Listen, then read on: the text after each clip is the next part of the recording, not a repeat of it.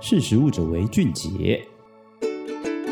Hello，各位听众，大家好，欢迎收听《识时务者为俊杰》。我是艾伦，在二零二一年十二月底的时候，有包含英国、法国、荷兰、比利时的连锁超市宣布说停售来自巴西的牛肉。那究竟发生了什么事呢？巴西其实是全世界呃非常重要的牛肉出口国，那为什么这几个国家的超市要宣布停售巴西牛肉呢？这就跟我们今天要聊的，在这个亚马逊雨林非法砍伐森林地区养殖的牛只有关。巴西的非营利出版物 Reporter Brazil 在调查。中指出，来自巴西，然后也是全球最大的肉品供应商 JBS，虽然声称说对于非法砍伐树林采取零容忍的态度，却仍间接从亚马逊雨林的非法砍伐森林地区采购牛只，然后才引发了我刚刚说的这四个国家的连锁超市不满，宣布在这个十二月底的时候就宣布停售来自巴西的牛肉。那这份报告指出呢，这个 JBS 透过这个间接的供应商，先让牛在非法砍伐雨林的农场生长，再卖。到另一个合法的农场或屠宰场，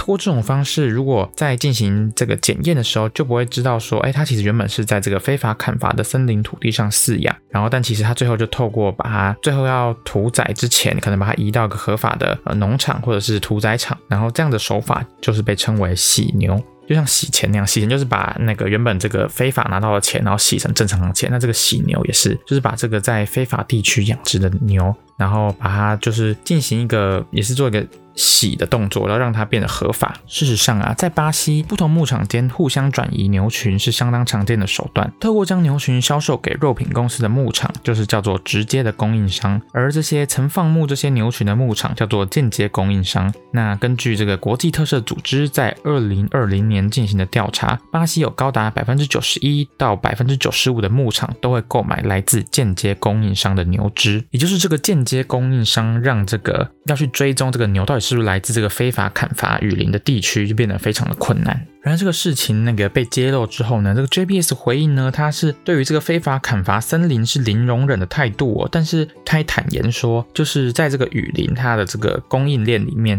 非常复杂，然后就算是他们 JBS 要自己去做一个监管，都非常的困难。就它的像我刚刚讲的，就是它的牛群可能会移来移去，然后更换不同的所有人，然后再被卖出，所以是很难真的去追踪说这批牛到底最早是来自哪里。JBS 说啊，就是他们。因为有发现很多供应商因为没有达到他们的这个禁止砍伐雨林的标准，然后而停止了一万四千多家的供应商哦。而且他说这个他目标，他二零二五年就可以做到完全去监管这些供应商，就不会有来自这个非法砍伐地区的牛。不过啊，其实欧洲的这些包含英法、荷兰、比利时这几个国家的这个连锁超市业者啊，都还是认为这个 JBS 就是一间言行不一的公司，就是明明都说不会允许这样子的事情，但却还是继续从这个。来自非法砍伐地区的这个牛只来进行购买，然后再把它卖到这个全世界各地。因此，他们纷纷表态说要停售这个巴西的牛肉来表达抗议。那我来跟大家说明一下，这个亚马逊雨林为什么没办法？那为什么不应该要这样子去开发它？因为亚马逊雨林是全世界最大的热带雨林，大家都知道。然后它被称为是这个地球之肺。然后，但其实在这个巴西总统这个亚伊尔波索纳洛，他在二零一九年上任之后，他取消了很多的这个环境保护措措施，他为了这个经济发展，然后来取消很多这个限制的措施，导致这个森林砍伐速度越来越快。森林砍伐的速度呢，在二零二零年八月到二零二一年七月期间呢，达到了十五年来的最高水准。森林损失了八千两百二十四英里，且大部分的土地都是被改为这个养牛场。换句话说，就算你说，就像像例如 JBS 他说他们可能没办法去做一个监管什么的，但他们也明知道说，在亚马来自这个亚马逊雨林地区的这些牛只很容易就。是很大部分，或是你也很容易买到，就算你不知道，但是很容易会买到来自这个非法砍伐地区的牛肉，所以这些肉品公司也必须要负起责任。虽然呢，在这个错综复杂的巴西肉品供应链下，确实的监管这个供应链是有一定的难度，但在这个生物多样性持续下降啊，然后全球暖化不断恶化的情况下，这显然不是理由。如果你想要继续贩售的话，你必须要做到这个呃确实监管的责任。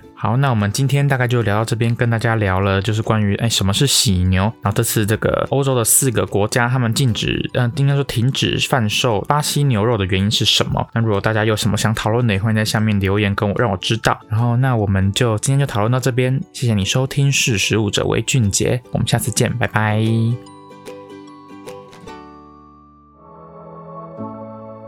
识食物者为俊杰。